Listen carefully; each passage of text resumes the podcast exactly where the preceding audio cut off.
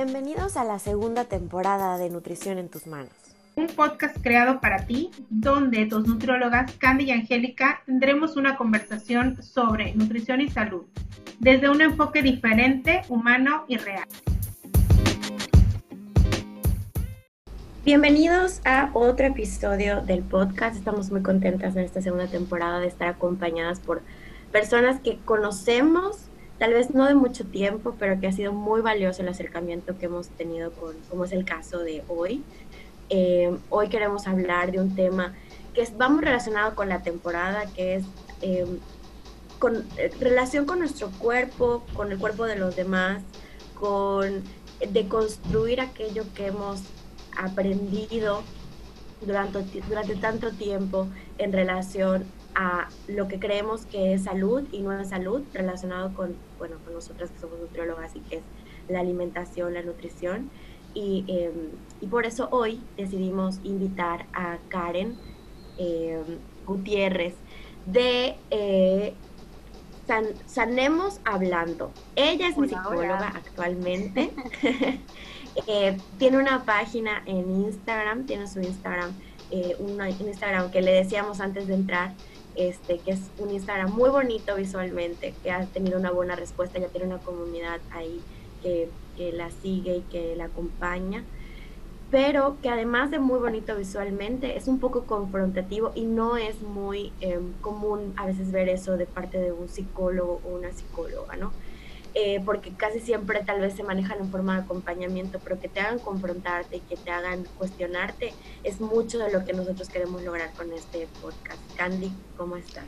Hola, bienvenidos a un episodio más y hoy creo que estamos a punto de entrar a un tema que nos mueve mucho, tanto a Angélica como a mí, y que creo que Ana Karen también en su, en su momento ahorita nos va a compartir este, otras, otras cosas muy, muy valiosas, pero que eh, no solamente nos va a mover a nosotros, o sea, nos mueve a nosotros unas fibras muy sensibles, sino que estamos seguros que les va a mover también a todos ustedes, porque es un tema muy común que se ha normalizado eh, este tipo de, de, comentarios, juicios, etcétera, y que ya en algún punto tienen que parar porque no nos hacen absolutamente nada bien, ¿no?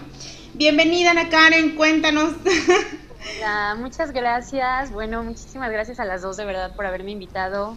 Candy, Angie, de verdad, qué, qué lindas. Gracias por, por compartir este espacio eh, conmigo. La verdad es que me honra bastante. Y confieso que me siento nerviosa, nerviosa. Normalmente no soy quien abre su vulnerabilidad. Yo puedo sostener bastante bien la vulnerabilidad de las personas, de mis pacientes, pero cuando se trata de hablar de mí, híjole, me implica, siento aquí la cosquillita en el estómago del tema de hoy. Sí, sí, yo creo que todas. Lo interesante de tener a Ana Karen es que, bueno, como es en el caso del podcast, intentamos no solamente, y no intentamos, lo hemos hecho así porque somos, creemos como nuestro hashtag, somos mucho más humanas que nutriólogas. O sea, no podemos vivir desde la perspectiva de nuestra profesión y nuestra vocación, tenemos que vivir desde la perspectiva de quiénes somos, ¿no? Eh, y creo que eso es lo más interesante aquí, que las personas que nos acompañan en el podcast y en esta ocasión, como Karen, que mm, tienen la parte eh, profesional y la experiencia de muchos años haciendo lo que hacen, eh, cuidando salud desde su área, pero también la parte de la experiencia personal, que mucho tiempo las batas blancas nos limitaron de eso, ¿no? Nos limitaron el no poder empatizar directamente con alguien, con quien estás atendiendo, con quien estás eh, trabajando, ¿no? Y creo que eso es a lo que tenemos que volver un poco. Bueno, pues el título de este episodio lo hemos titulado Sufriendo el cuerpo de los demás, porque justamente este, vemos bastante... Em, no, no, nos pega, ha sido un tema que Angie y a mí nos mueve mucho y que hoy queremos eh, platicar con, con, Ana Karen, este sufrir el cuerpo de los demás. Y Angie, tenías una pregunta súper importante que hacer, con la que me encantaría que abramos este, este episodio y que Ana Karen ya nos pueda dar como su punto de vista. Entonces le preguntábamos a Ana Karen hace un momento, ¿qué opinaba ella? O si uno cree que hay alguna forma cuando algo nos preocupa, cuando alguien nos preocupa en temas de salud, desde una situación de verdad eh, honesta y sincera, que está relacionado con algún cambio o aspecto de su cuerpo, que puede ser que esté subiendo de peso, que esté perdiendo masa muscular, que no se vea saludable, a nuestro ojo, que no es un ojo clínico, es un ojo humano, ¿hay alguna forma de acercarnos para decirle a alguien, em, oye, creo que deberías de ir al doctor, creo que deberías hacer algo? ¿Qué opinas, Karen? Yo creo que una manera es súper válido porque obviamente lo hacemos siempre, la mayoría de las veces, espero yo, desde el amor. O sea, lo hago porque genuinamente me interesa que estés bien, genuinamente me interesa saber que estás saludable, genuinamente me interesa ver si puedo apoyarte con algo, pero creo que el primer error está en que llegamos a decirle al otro lo que debería hacer sin conocer qué lo está llevando o qué lo está moviendo a tener este tipo de relación con la comida, sea que come muchísimo o que no come nada, o con que hace demasiado ejercicio o no se levanta del sillón, o sea, porque a veces pensamos que las personas que están enfermas son las personas que están gorditas, ¿no? O que tienen esta compulsión por comer. Y puede ser eh, una compulsión por este, estar haciendo ejercicio todo el tiempo, o sea, cuestiones que podrían parecer muy saludables y a la mera hora, pues en exceso no es tan saludable, ¿no? Entonces, creo que el primer punto sería partir desde un investigar Ah, pero como tener una, una charla, ¿no? Y, y, ver, o sea, hablar desde lo que yo percibo, no decirle, es que te estás poniendo, es que tú eres, es que tú haces, es que tú dejas de hacer, porque obviamente la persona lo, lo recibe como un ataque. O sea, imagínate que yo estoy aquí sentada viendo la tele y vienes y me dices, oye, ¿qué, qué, qué piel tan, tan, este, no sé, no, tan seca tienes? Es que deberías ir con una dermatóloga. Que dices, espérame, o sea, buenas tardes, ni siquiera o sea, como así nada más, vienes, me lo avientas, no, o sea, creo que sí es como, oye Karen, fíjate que, o sea, te lo quiero decir con muchísimo aprecio, te lo quiero decir con muchísimo respeto, te lo quiero decir porque es algo que he tenido mucho en la cabeza y me preocupa y quiero saber qué opinas de esto. He notado que últimamente has estado subiendo mucho de peso o has estado teniendo mucho insomnio o has estado la, acción, ¿no? Este, y, y, pues no sé, quisiera acercarme para saber si, si quieres hablar o si quieres, o sea, vaya, para decirte que estoy aquí, lista para escucharte, para recibirte, ¿no? Y creo que entonces podríamos abrir una vía de comunicación mucho más em, segura y positiva a que yo llegue y le diga, oye, ya deberías de ponerte a dieta, ¿eh? Espérame tantito, así como que la aventaste agua fría, casi, casi, ¿no? Oye, Karen, yo tengo un caso que de verdad, digo, eh, muy eh, personal. De repente, eh, yo, yo mm, antes de los 26 yo siempre fui delgada, ¿no? Siempre he tenido problemas con mi cuerpo. Pero entonces, o sea, yo siempre estando delgada, pesando 56 o pesando 70, yo siempre me he visto gordita. O sea, en mi relación con mi peso ha sido siempre muy malo. Pero entonces, a mis 26 años tengo un problema hormonal y empiezo a subir descontroladamente de peso, ¿no? Y la gente empieza como, o sea, yo empiezo a notar el juicio de la gente, sobre todo gente que no me veía hace tiempo, y me empieza a ver así como el de qué te pasó, como el de, y, y, mi, y mi excusa siempre era, es que tengo un problema hormonal y entonces no sé qué, y entonces no sé cuánto, y, y era como que dar la explicación antes del, antes del, del, de la pregunta, ¿no? Y, y viví con eso, o sea, siento como que vivía mucho con el juicio de los demás, pero también mi propio juicio. Y, nos, y llegué a, a un punto en el que yo empecé a pensar, el que ya no le voy a comentar a nadie sobre su aspecto físico, que ya bajaste de peso, ya subiste de peso, ya te ves bien, ya te ves bien, porque a mí me hacían muy mal esos comentarios, ¿no? Y, y, me hacían mal desde cualquier punto, o sea, desde cualquier, desde, oye, pero estás bien, pero entonces, ¿por qué este, pues, qué puedes hacer? O sea, como un, así te vas a quedar, o sea, la verdad es que yo sentía así como el de, y, y, sentía como su gordofobia, o sea, sentía como su rechazo al de, no, me niego a pensar que tú ya tengas este, un peso 20 kilos arriba del que tenías, ¿no? O, y, y, ese mismo juicio se fue como sembrando en mí y fue generando como este rechazo, pero además sin poder hacer como algo súper radical. Y yo creo que en estos últimos meses descubrí que no, tenía, no había nada externo que pudiera mejorar esa situación más que yo trabajar en esos miedos. O sea, desde el rechazo yo no iba a poder avanzar o no iba a avanzar, ni del rechazo de los demás, ni de, mi propio rechazo, iba a poder avanzar. la pregunta es, o el tema es, ¿cómo, eh, realmente sería importante que incluso nos ahorremos nuestros comentarios para, para, para expresar nuestra genuino interés. O sea, ¿desde dónde estamos hablando? Desde nuestro propio, desde nuestra gordofobia, por ejemplo, creo que, o desde... que, ajá, ¿cómo saber si el comentario que voy a hacer, como el tema es como sufrir el cuerpo de los demás, ¿no? Entonces, ¿cómo saber eh, si el comentario que le voy a hacer a alguien sobre su aspecto físico o lo que yo estoy viendo, porque ni siquiera sé si realmente sobre la báscula ha subido de peso, si es masa muscular, si es masa grasa, si es lo que sea. ¿Cómo saber si el comentario que estoy haciendo, sea mi mamá, mi hermana, mi hija, lo estoy haciendo desde el amor o lo estoy haciendo desde porque estoy sufriendo lo que posiblemente creo que ella sufre por estar de ese tamaño, ¿no? Y es que creo que es un tema, es un tema súper interesante porque tiene como muchas caras.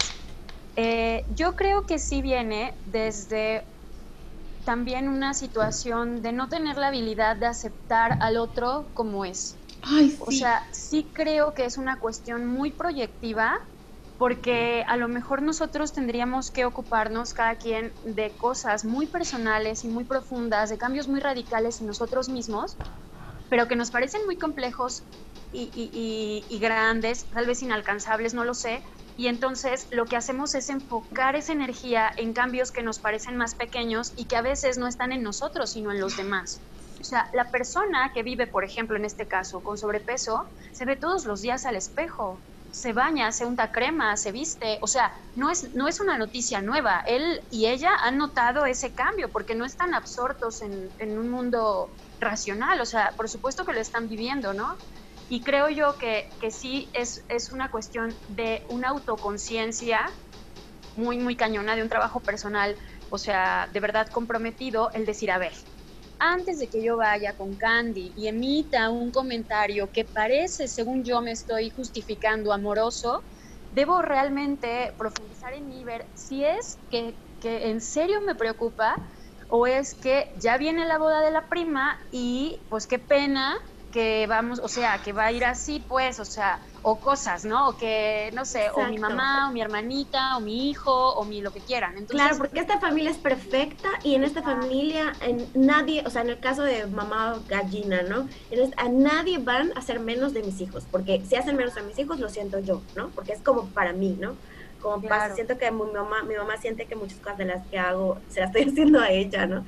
Porque vivimos absortos, como tú dices, a veces en otras cosas pensando que todo es contra nosotros, ¿no?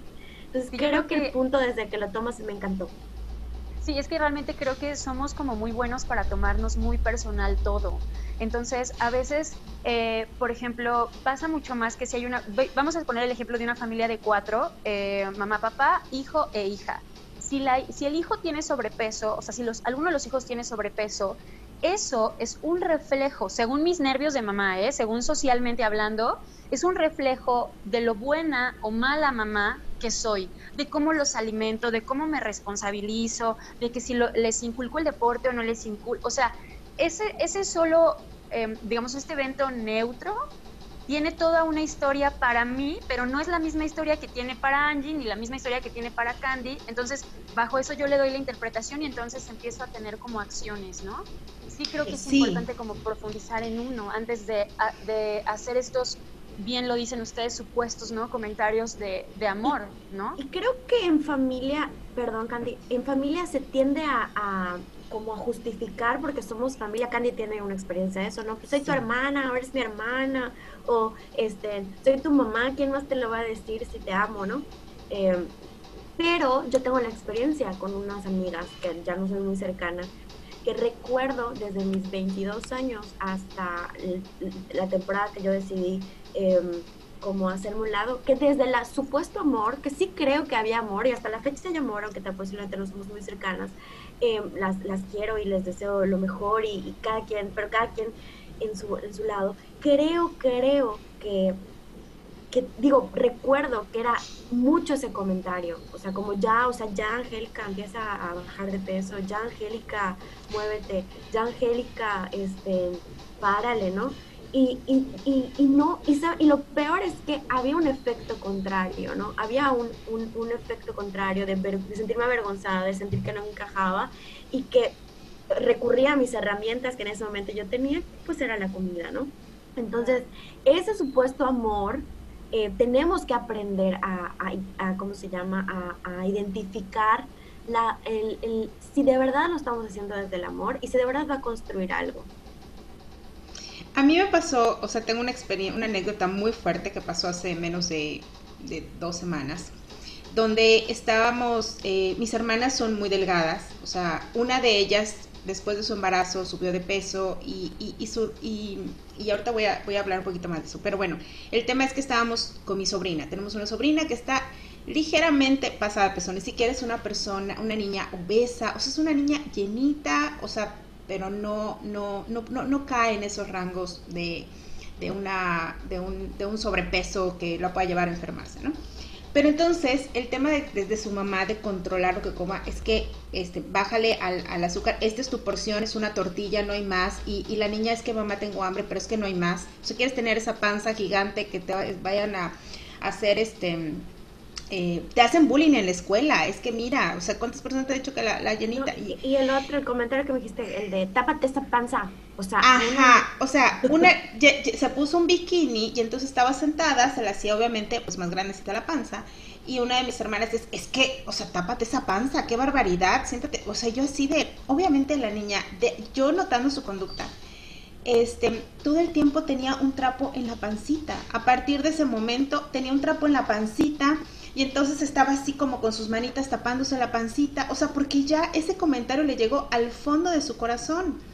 Y entonces yo hablando con mi hermana, la que le hizo ese comentario, le dije, oye, creo que no, o sea, esos comentarios lejos de ayudarla, la van a perjudicar. Y su reacción fue, no, eh, que justo es esta hermana que te digo que después de su embarazo subió de peso, es que no, yo me siento con la obligación de decirle que eso no está bien, pero así, o sea, muy tajante, muy, muy, muy radical. Determinante, Muy determinante. Porque a mí me hubiera gustado, cuando yo estaba subiendo de peso, alguien me dijera que le baje a los tamales. Y le dije, y yo dejé, bajé de peso a partir de que me lo dijo alguien, me dijo, oye, como que ya te pasaste, ¿no? O sea, ya estás demasiado llenita, ya, o sea, ¿qué te está pasando? Y me lo dijeron dos personas y a partir de esas dos personas tomé la decisión de regresar a mi peso de antes de embarazar. Y una fue amorosamente de, oye, Ale, veo que está subiendo de peso, ya la o sea, que está subiendo de peso y tal. Y este, y la otra fue, oye, bájale ya los tamales porque ya estás quedando terrible, me dijo. Una me lo dijo amorosa y otra me lo dijo mal. Pero la, gracias al comentario de las dos, yo tomé la decisión de bajar de peso. Entonces yo siento como tía que no quiero dejar que mi sobrina llegue a... Y tú como nutrióloga, o sea, eso fue lo que a mí me hirió en el fondo de mi ego, deberías de saber que no está bien que ella siga subiendo de peso y que coma lo que quiera, ¿no? Entonces yo me quedé, bueno, yo me rompí, o sea, fue una plática que además tuve con Angie porque me rompí en mil pedazos, porque no solamente me vi reflejada en esa niña, sino que también entró, como este estás poniendo en tela de juicio mi profesión porque creo que no es la manera en la que le debes de hacer estos comentarios, porque es una niña de nueve años que puede pasar ese comentario, un trastorno de la conducta alimentaria mañana y, y, que va a entrar a, un proceso mucho más complejo del que tú crees. Y cuando llegue, si llega a caer en ese, en ese, en ese rollo, ya va a ser algo que ni tú ni yo ni muchos especialistas van a poder parar, ¿no? Entonces, de ahí nace la importancia de poner sobre la mesa este tema y qué mejor que con un especialista, ¿no? Ay, muchas gracias. Cuéntanos, ¿cómo lo ves? Bueno, yo, yo les voy a platicar eh, que, que, normalmente digo es algo que, que, no hago, pero bueno, primero que nada, muchísimas gracias por lo que me comparten, porque sé que no es una cuestión fácil, o sea, me veo reflejada completamente en esta niña que le dicen como que, ay, se te ve mucho la pancita y demás, porque bueno, cuando yo tenía, bueno, yo nací pesando 2 kilos 800, entonces mi mamá dice que parecía como una, una lagartijita así larga, toda flaquita. Mi mamá fue mamá soltera, entonces a mí me cuidó mi abuela, su mamá. Y mi abuela tenía la idea de que los niños gordos son los niños sanos. Entonces a mí desde niña me dieron muchísimo de comer, muchísimo. O sea, yo me acuerdo que cenaba lo que comía. O sea, si había bistec y sopa y puré papa y demás, ese mismo plato, en, en una cantidad muy generosa, me la volvían a servir en la noche. Entonces, para mi abuelita era algo muy padre ver a su nieta gordita. gordita, gordita, gordita. No tenía horarios para comer, entonces todo el tiempo, o sea, si yo quería un dulce me lo daba, y si yo quería papas me las compraba, y si, así, ¿no? No es que no comiera eh, cosas saludables, pero si se me antojaba algo, como que mi abuelita no tenía reparo, ¿no? En hacer ese, ese tipo de cosas. Y mi mamá eh, es una mujer, y en su momento, en aquel entonces, era una mujer muy delgada. O sea, muy delgada, estoy hablando que era talla 3. O sea, no, no sé eso cómo se traduce en 20 no sé cuántos, pero era, era una talla muy delgada. O sea, yo en la vida... 40 kilos, como 40 kilos. Seguramente pesaba 40 kilos, sí, más o menos. Entonces, al ver que esta niña crecía, o sea, yo crecía, crecía, crecía, crecía, o sea, sí llegaba un momento en que era como demasiado, ¿no? O sea, yo de niña, probablemente me, me hizo algún comentario, pero yo de niña realmente no recuerdo nada, porque siempre tuve como el blindaje de mi abuela. O sea, mi abuela jamás fue un tema para ella el peso, ni mi cuerpo, ni nada. O sea, ella como que no le importaba. Entonces yo por ese lado creo que crecí como de una manera muy segura. Y cuando llegué a la adolescencia, o sí, estaba en la secundaria, me acuerdo que, por ejemplo, íbamos en la calle caminando mi mamá y yo y veíamos, por ejemplo, a una persona con obesidad mórbida, o sea, una, una persona de 130 kilos, o sea, una persona muy grande, y me decía, mira Karen, el futuro al alcance de tus ojos. Y, y, entonces yo así, ¿no? Y le decía, ¿cómo? Si tú sigues comiendo de la manera en la que comes, así te vas a ver. Esa persona debe ser a lo mucho 10 años más grande que tú. Así te vas a ver y yo como de chino, porque además en ese tiempo yo, bueno, yo tengo una hermana, este, y en ese tiempo mi hermana era flaquísima igual que mi mamá.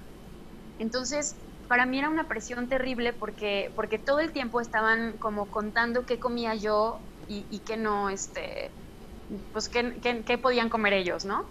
Entonces sí estaba, la verdad es que sí estaba bastante difícil y estuve, digamos que a lo mejor conscientemente toda la secundaria y toda la prepa, o sea, yo ahora veo fotos y digo, pues no, estaba, no estaba gordita, o sea, no estaba subida de peso, según yo. Yo siento que estaba bien, pero todos en mi casa era una cuestión como, no, está, está mal, pero además era algo, y, ahí viene lo del comentario de hace rato, o sea, era algo, no me decían nada nuevo, ¿no? O sea, era como, es que estás gordísima, es que mira cómo te ves con esa playera. Por supuesto, yo empecé a usar ropa súper holgada, entonces ya vinieron otras cosas, ¿no? Es que no eres femenina, es que te vistes como niño. Entonces yo me sentía mejor con ropa holgada y en la escuela, pues como yo no era de pintarme, ni de maquillarme, ni, ni tampoco muy femenina, si es cierto, las niñas empezaron a pensar que yo tenía como este, como que era lesbiana, ¿no? Como que tenía este tipo de preferencias.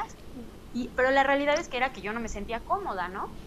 Entonces fue un proceso como muy fuerte porque no hubo una sola persona cerca que me dijera, está bien, es un proceso, te vas a estirar, podemos ir a correr. O sea, en mi caso nunca se enfocaron en una solución, ¿no? Lamentablemente, y lo digo, híjole, eh, sin, sin, vaya, no tengo un issue con mis papás o con mi mamá de que, ay, ¿por qué? No, es una cuestión que tuve que trabajar en su momento, es cierto, porque sí me lastimó, pero que a mí me hubiera encantado, ahora de adulto pienso que me hubiera encantado que a lo mejor me dijeran, hey, vamos a correr, ¿qué te parece que vamos a no sé qué, no? ¿Qué te parece que no, era como señalar el problema, pero no dar ninguna solución, ¿no? Y obviamente, pues yo no la tenía, ¿no? Comía, como lo, lo decían ya hace un ratito, era como una compulsión, un vacío este, emocional a lo mejor, o sea, mi recurso era seguir comiendo y sí, comiendo, es, la, es la herramienta que tienes, porque es cuando, o sea, cuando... Em, cuando te relacionas, a mí me pasó un poquito igual, yo era muy delgada de chiquita y también eh, me aplaudían el hecho de comer doble. O sea, yo comía en la guardería y luego comía, almorzaba de nuevo en casa de mi, sea, en mi casa. Y era aplaudir que Angélica comía perfecto. Pero cuando esa comida empezó a hacer efecto en mi cuerpo, ahora no, ¿no? Ahora estás gorda, ¿no? Este, hay que hacer algo. Vamos a llevarte al endocrinólogo. Seguro tienes una super enfermedad. Eh, eh, y, y, y creo que ese es el punto de lo que nos platicas, Karen, es cómo tus mamás, primero tu abuelita, cómo sufría tu cuerpo, que le haya tocado una nieta delgada, ¿no? Una nieta tan flaquita. Tu mamá empezó a sufrir el hecho que tú fueras em, este, gordita, ¿no? tú sufrías el cuerpo de tu hermana porque tú decías, Ay, yo quisiera estar así, ¿no? Como toda flaquita como Exacto. Entonces, en vez de concentrarnos, y claro, estamos hablando de unas niñas, es, es natural que, que, que, no tengan los recursos, porque era lo que discutíamos con la sobrina de Candy. O sea, le está diciendo a la niña que deje de comer, que si quiere estar, es una niña, o sea, no está en ella el hecho de tomar esas decisiones aún, porque está construyendo su, su, su criterio y sus tomas de decisiones. Ahí es el tema, es la mamá, ¿no? Claro. Que tampoco eres quien para decirle a una mamá cómo llevar su maternidad. Pero en el caso de, de, de nosotras, igual cuando éramos niñas, o sea, te, te, te, hacen sentir una culpa con la que vas creciendo y al final tu único consuelo no son las personas que tienes cerca porque te están juzgando. Tu consuelo es eso que te hace sentir bien cuando comes. Entonces, Así ese es. problema se va acrecentando. Y Ahí tengo hasta ganas de llorar porque no, o sea, este es, es que es muy difícil convivir oh, con esto. No, es que Ana es experta en verlos llorar. Es que de verdad, o sea, es, es, es increíble, o sea, todo lo que estamos diciendo, o sea, cómo, cómo el que los demás sufran nuestros cuerpos nos afecta tanto. Mi mamá tiene un problema con los cuerpos delgados, o sea, para ella cualquier, no, es que está muy flaca, incluso con mis hermanas, es que estás muy flaca, es que no sé qué. Y a mi sobrina la sobrealimenta. Mi sobrina siente su, el amor de mi mamá a través de la comida. Así y mi hermana es, es que es que mi mamá la consiente con la comida y la deja comer, pero porque para mi mamá un cuerpo delgado es, es carencia, ¿no? Así es. Y entonces ella trata como de, porque en su infancia hubo mucha carencia, entonces ella es, y, y si mi hija, por ejemplo, come un pedacito de zanahoria y lo deja, es, es que comió muy poquito. Yo pues es lo que, lo que a ella le llenó, lo que pues ella quería comer y se acabó, ¿no? Entonces, yo ya lo veo desde un punto de vista diferente. Pero a mí me ha costado muchísimo, ¿no? Mis hermanas sufren mi cuerpo y sufren el cuerpo de mis sobrinas. Y como dice Angie súper acertadamente, y mi mamá sufre, o sea, ¿cómo le ponemos un alto a esto? ¿Cómo? Y es que si, si se fijan y si nos fijamos, la, la, historia no se trata del que tenemos enfrente, no es la niña de nueve años, no, no, es la, la, historia se trata de mí, mm. algo tiene que ver conmigo que yo no pueda aceptar la delgadez y que yo no pueda aceptar tampoco la, la gordura. Si lo llevamos a un caso muy extremo, yo creo que en algún punto pude tener y desarrollar un trastorno que se llama trastorno dismórfico corporal, que es una situación muy similar que vive la persona que es anoréxica, que jamás se siente suficientemente delgada, y es eso, ¿no? O sea, cuando yo está, eh, entré a la universidad, eh, alguna vez así como con engaños de que acompáñame a la nutrióloga. A mí nunca me dijeron que la nutrióloga era para hacerte ser saludable, era para bajar de peso. Ella te va a poner una dieta y tú vas a bajar de peso. Eso es todo. No es como que te va a hacer un cuerpo más saludable, te va a enseñar a comer, no. Entonces ya me llevaron y todo, mi mamá me dijo acompáñame, ¿no? Yo pensando que no se sentía bien, llego y entonces ya cuando llego ya como que me hacen intervención y súbete a la báscula. Qué invasivo, qué invasivo. Y yo, ok, me subo, pesaba 84 kilos. Ahorita peso 59, pero en ese tiempo pesaba 84. Y entonces yo mido unos 64, pues eran más o menos 24 kilos, ¿no? Arriba de, do, de lo que debería estar pesando. Entonces, no, pues imagínate a tu edad, 24, yo tenía creo que como unos 16, no, como unos 18 yo creo. Y entonces este nutriólogo me pone una dieta, comí lo mismo un mes y ese mes perdí 7 kilos. No estoy exagerando cuando digo que la alacena, la alacena ese día que llegamos del nutriólogo tenía llave. Porque como yo tengo dos hermanos más chicos, pues mis hermanos, por ejemplo, tenían galletas o tenían así, ¿no? Que cositas para la tarde por si querían comer, etcétera. Pero yo no podía comer eso. Entonces, como ya, ya había llegado así, como llegamos, ya estaba así como que estaba esta wow. cosa bajo llave. Este, todas las tardes que llega mi mamá de trabajar, abría la puerta y antes de decir cómo están, ya llegué, lo que fuera, me decía, este, ¿seguiste la dieta? ¿Cómo vas? No, bien, bien. Y volteaba a preguntarles a mis hermanos, ¿no? Así de, sí no, siguió la dieta, llorar. ¿verdad? O sea, no se comió nada fuera de él. Y, y mis hermanos así de, no, nada, todo bien. Ok, Estuve un mes así, el, ese mes bajé 7 kilos. Y, o sea, creo que es demasiado para un mes y para una niña de 17 o 18 claro, años, una sí, adolescente. O sea. Y, y, y, de ahí fue como, ok, voy no, a tomar ¿Qué aprendiste? ¿Qué aprendiste con eso en, en, cuestión de alimentación y nutrición durante ese mes? ¿Qué fue el mensaje que te dejó a una niña de 18 años? Híjole, que si quieres estar en el estereotipo de belleza, necesitas sacrificarte totalmente. O sea, ¿Qué relación te creó con el nutriólogo? No, pues sí, sí aversión. La verdad es que esto lo restauré ya cuando empecé a trabajar en un hospital y mis amigas nutriólogas ya fue como, mira, acércate y se puede hacer esto, ¿no? Pero fue, y, algo que quiero decir con esto, porque tampoco es como, ay, o sea, no, no me quiero como victimizar, o sea, es algo que, que, que sí ha sido una lección fuerte, pero sí me he dado cuenta que ha sido una lucha por la aceptación constante, de, que me vean bien, de que, de que sea suficiente, de que, o sea, los cumplidos para mí empezaron a llegar en el momento en el que empecé a, adelgazar. Y ahora, ahora que peso 59 kilos, porque soy una persona de complexión, no aunque yo me ponga súper a dieta y baje todo, o sea, esto es lo más delgada que yo puedo estar, o sea, no, no, y que quiero estar además pero ahora es, ay no, Karen, es que estás flaquísima, no, es que estás... Nada es suficiente. ¿No? ¡Ay, no! Entonces... Claro, claro. o sea, me abrazan, ¿no? Me abrazan y es como, ay no, es que de verdad que estás súper flaquita, no, no, no. Y yo, bueno...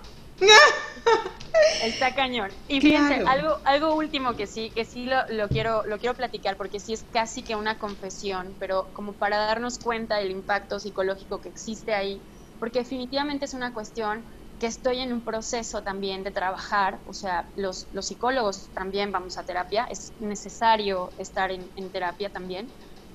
Y entonces es algo que estoy trabajando con mi terapeuta, pero yo me acuerdo, cuando yo tengo un bebé de cuatro años, y cuando yo di a luz a Emiliano, eh, tuve este problema con la leche, que no, como que se me empezaron a hacer bolas y no pude en ese momento amamantar.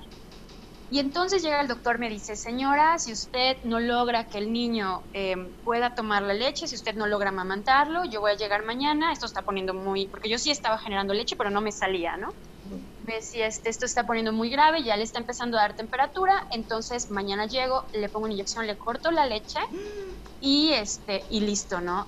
Les puedo prometer que lo único que yo podía pensar en ese momento es, necesito amamantar porque si no me voy a quedar gorda necesito amamantar ya. Ya, ahorita, o sea, y me acuerdo perfecto que fue, no vamos a dormir hasta que Emiliano se alimente. O sea, no, fue, porque te pudo dar una infección, no fue porque tu hijo... por Emiliano.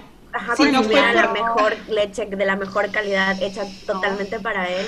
Qué fuerte el constructo que nos, que nos, que la vida nos produce.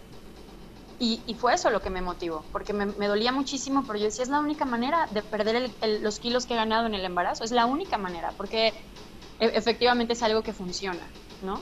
Entonces, aunque estemos como en la... Y, y, digo, lo abro así porque tenemos que también romper esa utopía de que por ser nutrióloga o por ser psicóloga o por ser...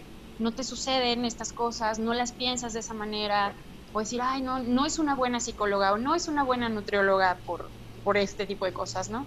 Al contrario, o sea, también está como esta parte, pues, humana que nos, que nos hace ser quienes somos y que también necesitamos, o sea, que nos muestra las partes que necesitamos trabajar, ¿no? Sabes, yo, eh, yo, yo mucho tiempo me preguntaba así, literal, o sea, de verdad que en este episodio tengo la señora en todo, pero, pero yo muchas veces me preguntaba, ¿por qué Dios? ¿Por qué estoy gorda? O sea, de verdad, ¿por qué? ¿Para qué? O sea, ¿qué, qué mensaje tengo que aprender? Para, porque yo además, o sea, no es como que coma cantidades industriales y, y eso creo que lo viven muchas personas con, con sobrepeso. Porque a lo mejor una persona delgada puede estar comiendo exactamente lo que yo y su metabolismo va a reaccionar diferente. Entonces yo decía, ¿por qué? ¿Para qué estoy así, no? Hoy y ya después de estar trabajando esta relación con mi cuerpo, yo creo que es, y, la respuesta que me venía es empatizar, empatizar con estas otras personas que también están viviendo lo que tú estás viviendo y sufriendo lo que tú estás sufriendo y no tienen la más mínima idea de cómo resolverlo, ¿no? Y, y, ahorita escuchándonos, teniendo este episodio, me vienen mil, mil respuestas más, porque sí, o sea, a lo mejor cuando nosotros terminemos de sanar, la lección es ayudar también a otras personas que estén dentro y que se dejen de lastimar a más personas. Por ejemplo, pienso en mi sobrina que crezca con este patrón insano sobre su cuerpo, sobre la comida. Este, pienso en otros niños, pienso en también personas como yo, a lo mejor profesionistas que dicen, no, es que, o sea, hace poco escuché el caso de otro nutriólogo que dejó de ejercer porque también tuvo un problema como el mío y dijo y pensó así como, yo ya no puedo ser nutrióloga, ¿cómo voy a ser nutrióloga con este peso? ¿Cómo voy a, invalidando su conocimiento, invalidando su humanidad, invalidando su, su propósito, ¿no? Pero solamente el cuerpo le hacía creer que no tenía valor su profesión por el estereotipo que tenemos como personas, ¿no? O sea, no, no puede haber una persona así. Entonces, qué fuerte y qué importante poner estos temas sobre la mesa, platicarlos y si bien no cambiar el mundo, por lo menos que se cuestionen eh, sus comentarios, que se cuestionen su, le va, le va a servir, no le va a servir, o cómo lo puedo hacer mejor, si realmente y genuinamente me interesa su salud. Y no estoy hablando desde mi gordofobia, no estoy hablando desde mi proyección, no estoy hablando desde mi, no quiero tener una hermana gorda, una sobrina gorda, una mamá gorda. falta de aceptación, ¿no? Exacto, exactamente. Angie, no estoy hablando desde mi intolerancia, desde mi esto, o sea, sí, sí creo que también la, la contraparte eh, en ese aspecto de, de, todo lo que les platico y ahora que tú mencionas, Candy, esto del trabajo con uno mismo, creo que, por ejemplo, ahora yo me cuento la historia de que el ejercicio es para celebrar que tengo un cuerpo sano, que se puede mover, si un día no se me da la gana de hacer ejercicio, no pasa nada. Si un día me como un chocolate, no pasa nada. O sea, desde la autocompasión. Porque sí nos hablan mucho de autoestima, pero no nos hablan nada de autocompasión. Y creemos que la autocompasión es hacernos víctimas. Y no, es, es ser buena onda con uno mismo. Sé buena onda contigo. Si yo llego y te digo algo como amiga, a lo mejor, probablemente me contendrás de una manera muy linda. Pero si te lo dices a ti misma, eh, somos los peores jueces y los más groseros y los más intolerantes, ¿no? Entonces, si empezamos a movernos em, como desde el amor y desde la aceptación, empezamos a cambiar la relación con la comida, con nuestro cuerpo, o sea, yo ya no hago este tipo de, o sea, por ejemplo, no estoy a dieta, no, no tomo cosas para adelgazar o cuento calorías o, o sea, no, ya es como me lo voy a dar, me lo merezco, se me antoja, me gusta, qué padre. Y voy a complementar el ejercicio porque quiero estar sana, porque, porque quiero estar saludable, no porque me quiero ver bien o no porque quiero que me acepten todos, ¿no? No, y, y, y en, en, la parte como de abogado del diablo, que todo el tiempo nos pasa en Candy y a nosotras cuando estamos platicando en esta, ayer me decía Candy, es que siento que cada vez cavamos un, un poquito, o sea, nos hundimos más, ¿no? le digo, no, realmente no, lo que estamos haciendo es abrir nuestra mente, cuestionarnos, porque escuchamos radicales sobre la, la cultura de las dietas y el fitness que sigue pegando súper fuerte. Y también escuchamos el otro lado de body positive y come lo que quieras, de alimentación intuitiva y tira las dietas eh, y tira el, el, el, el los, ningún alimento es malo y, y, les escuchamos y aún siendo nutriólogas, pero también escucha tu parte mujer y dices, ah, ¿dónde estoy? ¿Qué hago? ¿Quién soy? ¿Qué quiero? y, claro. Y, y, tampoco es cuestión esta, o sea, tampoco estamos, es para cerrar un poquito, pues al final, somos nutriólogas y nos gusta lo que hacemos y creemos que la relación con los alimentos es muy necesaria porque todos comemos y todos tenemos que comer eh, para tener una mejor, sumar a nuestra calidad de vida. Eso es real, ¿no? Ya de por sí el ambiente y la situación de la vida y el estrés nos enferma. Eh, entonces tenemos que alimentarnos también de una forma que nos haga bien, ¿no? En todos los sentidos. Que nos haga sentir bien, que... nos dé salud. Entonces, no estamos en contra de un cambio de composición corporal, no estamos en contra de, de, de mejorar masa muscular, disminuir tejido adiposo, porque sí es importante. Eh, pero no es, el hecho no es hacerlo desde la mirada de los demás o desde mi mirada hacia los demás que me termina proyectando a mí. Y es algo que Karen, una vez creo que lo leí y creo que te lo dije en nuestra última cita. O sea, a mí el típico, la típica frase de lo que te choca, te checa. Claro. Eh, a mí me, me, molesta. Y luego dije, ¿será porque me checa? me molesta decir que si en tal persona te molesta terminar cosas porque te molesta a ti. Y creo que ese es el espejo que, que, nos está molestando de los demás con relación a su cuerpo y a su supuesta, nuestra supuesta preocupación por su salud, ¿no? Entonces, de, creo que va, es un trabajo más individual, más personal, que también tenemos que cuestionarnos, porque ayer decíamos, el tema de, entonces se relacionan los flojos con la gordura, ¿no? Y luego Candy y yo sentadas dijimos, pero es que el tiempo que yo estuve más gordita es porque fui más sedentaria. Eso es real. O sea, no todo es blanco ni todo es negro. Simplemente que tenemos que dejar de relacionarlo y cuestionarnos, ¿no? ¿Qué estoy haciendo? ¿Qué, cómo, lo estoy llevando? ¿No? ¿Cómo estoy llevando mi vida? ¿Cómo estoy llevando mi salud? Eh, estoy siendo autocompasiva por mi salud, así como tú decías, Karen, estoy siendo autocompasiva con que tengo que hacer ejercicio, eh, porque si no voy a ser una persona gorda o voy a perder masa muscular, también tenemos que ser autocompasivas con nuestra salud eh, eh, eh, que no vemos y no tocamos, ¿no? Porque nuestra salud no solamente son unos músculos fuertes y no son un tejido adiposo delgado, sino esa salud que nos complementa y nos hace sentir mejor. Es que cuando estamos saludables nos levantamos más fácil de la cama, nos vestimos más bonitas, nos arreglamos, somos más productivas y sí está relacionado lo que comemos y lo que hacemos, ¿no? Entonces, es un proceso que cada quien creo que debe llevar a su tiempo que es una cuestión de aceptación. Yo lo que le decía a Candy, yo acepto esta panza que tengo y, la aceptaré, pero no significa que porque la tenga me doy por vencida y no estoy haciendo nada por, por comer sano o por moverme y, mejorar mi, masa muscular, que, que, que, que es, mi objetivo, ¿no? Pero nunca voy a hacer una Sacha Fitness porque no me interesa hacer una Sacha Fitness, ¿no? Y no está mal, o sea, no está mal el hecho de, de decir, me acepto, voy a trabajar por mí, por mi salud y como me vea, será el resultado de lo bien que estoy, que estoy trabajando por mi salud. No sé si me lo doy a entender. Sí, totalmente, totalmente. Estoy, estoy totalmente de acuerdo con, contigo y creo que sí tiene que ser en el momento en el que nosotros cambiamos la relación con nosotros mismos y el cómo nos tratamos, también cambiamos la relación sin saberlo, sin quererlo, con los demás.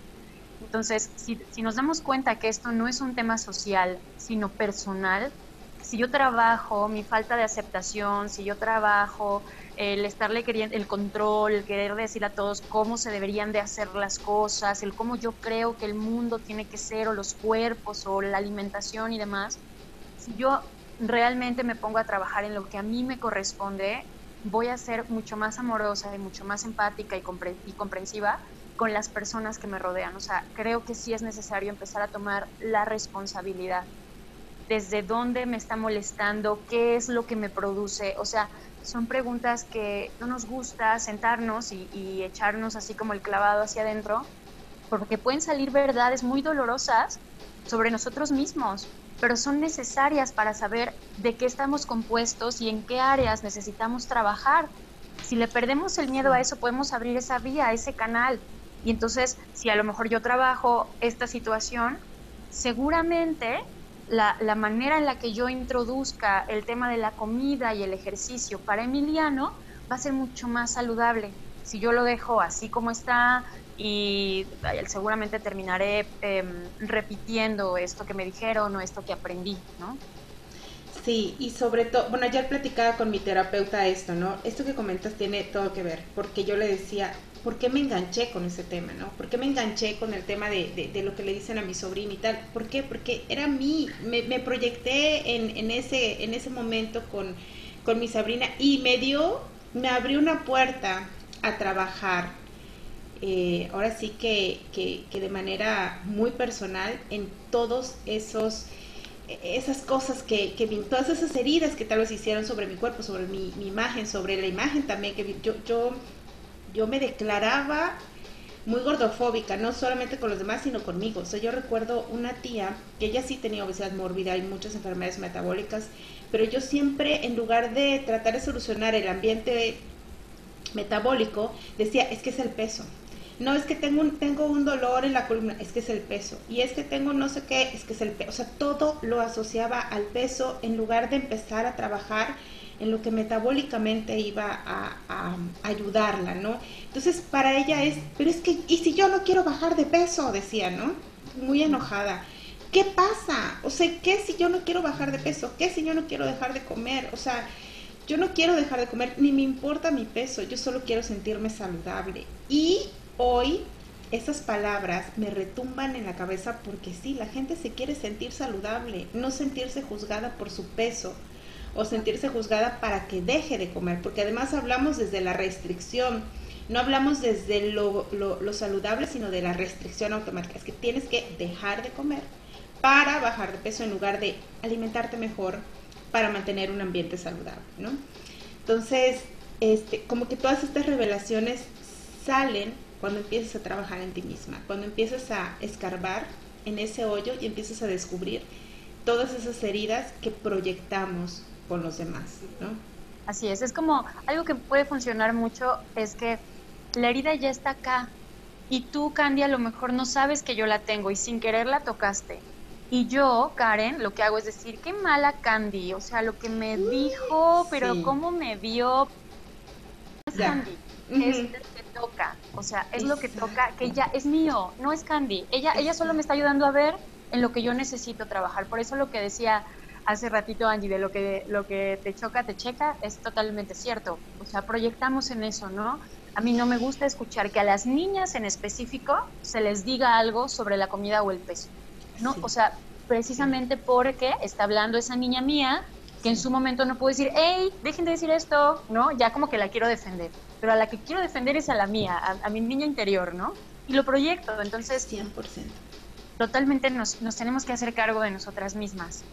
Y qué valientes ustedes aquí abriéndose de capa ante, ante, todo mundo. también, de verdad que padre. Sumamente agradecidas porque es muy raro encontrar un, un testimonio de alguien que, que, es que no quiero encontrar otra palabra y espero en la tercera temporada tenerla del, del cuerpo grande, cuerpo delgado, eh, pero es raro encontrar a alguien de cuerpo delgado que tenga algo que, que sea consciente que tiene algo que compartir ¿sabes? O sea, creo que la gente que, que tiene un cuerpo delgado va por la vida en, dando por hecho el, tema de la salud y el cuerpo, ¿no? O sea, no, como que no hay, no hay una, no hay una cuestionamiento en el tema de su relación con el cuerpo, lo que comen, su salud, ¿no? Pero a las personas de cuerpo grande nos han puesto el reflector, ¿no? Nos han puesto como el reflector, la responsabilidad, los juicios. Eh, que tomamos y luego también los, los hacemos hacia los demás. Entonces creo que es, es agradezco muchísimo el, el, el, que compartas esto, el que también las personas con cuerpos delgados tienen que cuidar su salud, no vinieron solo con bendecidas, no vinieron como que con ese check. Eh, también no significa que por tener un cuerpo eh, delgado no haya que recibir una, no haya otro campo que atender, tal vez algo de salud emocional, tal vez salud mental, y lo mismo con las personas que en algún momento hemos tenido sobrepeso o obesidad, que es no siempre el primer, el primer acercamiento al nutriólogo, tal vez es ambos, es a una persona que me enseña a relacionarme con los alimentos, que me hable los alimentos de una forma más, más empática y más humana, eh, y que también otra persona vaya curando em, eh, esas, esas heridas que hay, ¿no? Y que vaya permitiendo que ese trabajo en conjunto mejore nuestra calidad de salud. Que al final como nutriólogas es lo que nos interesa y como psicóloga también, ¿no? El tema de la salud, eh, que es totalmente un proceso y nunca va a parar. Pues muchas gracias por acompañarnos, Karen. Gracias, gracias, gracias. Un episodio muy terapéutico, literal. Qué bueno, me da mucho gusto. Gracias a ustedes por el espacio. Me encantó compartir con ustedes, de verdad. Gracias por lo que compartieron también. Y pues nada, de verdad que estoy muy, muy contenta. gracias. Gracias a todos los que nos escucharon y nos vemos en el siguiente episodio. Bye. Muchas gracias por habernos acompañado en este episodio. Nos escuchamos en el siguiente, pero antes de eso, esperamos nos contactes y nos digas qué opinas y nos hagas saber tu punto de vista en Instagram, arroba Nut en tus manos. Estaremos posteando información de nuestros invitados y del desarrollo del tema. O también nos puedes contactar a través de nuestra página web www.cianemx.com en la pestaña Podcast Nutrición en tus manos. Hasta pronto.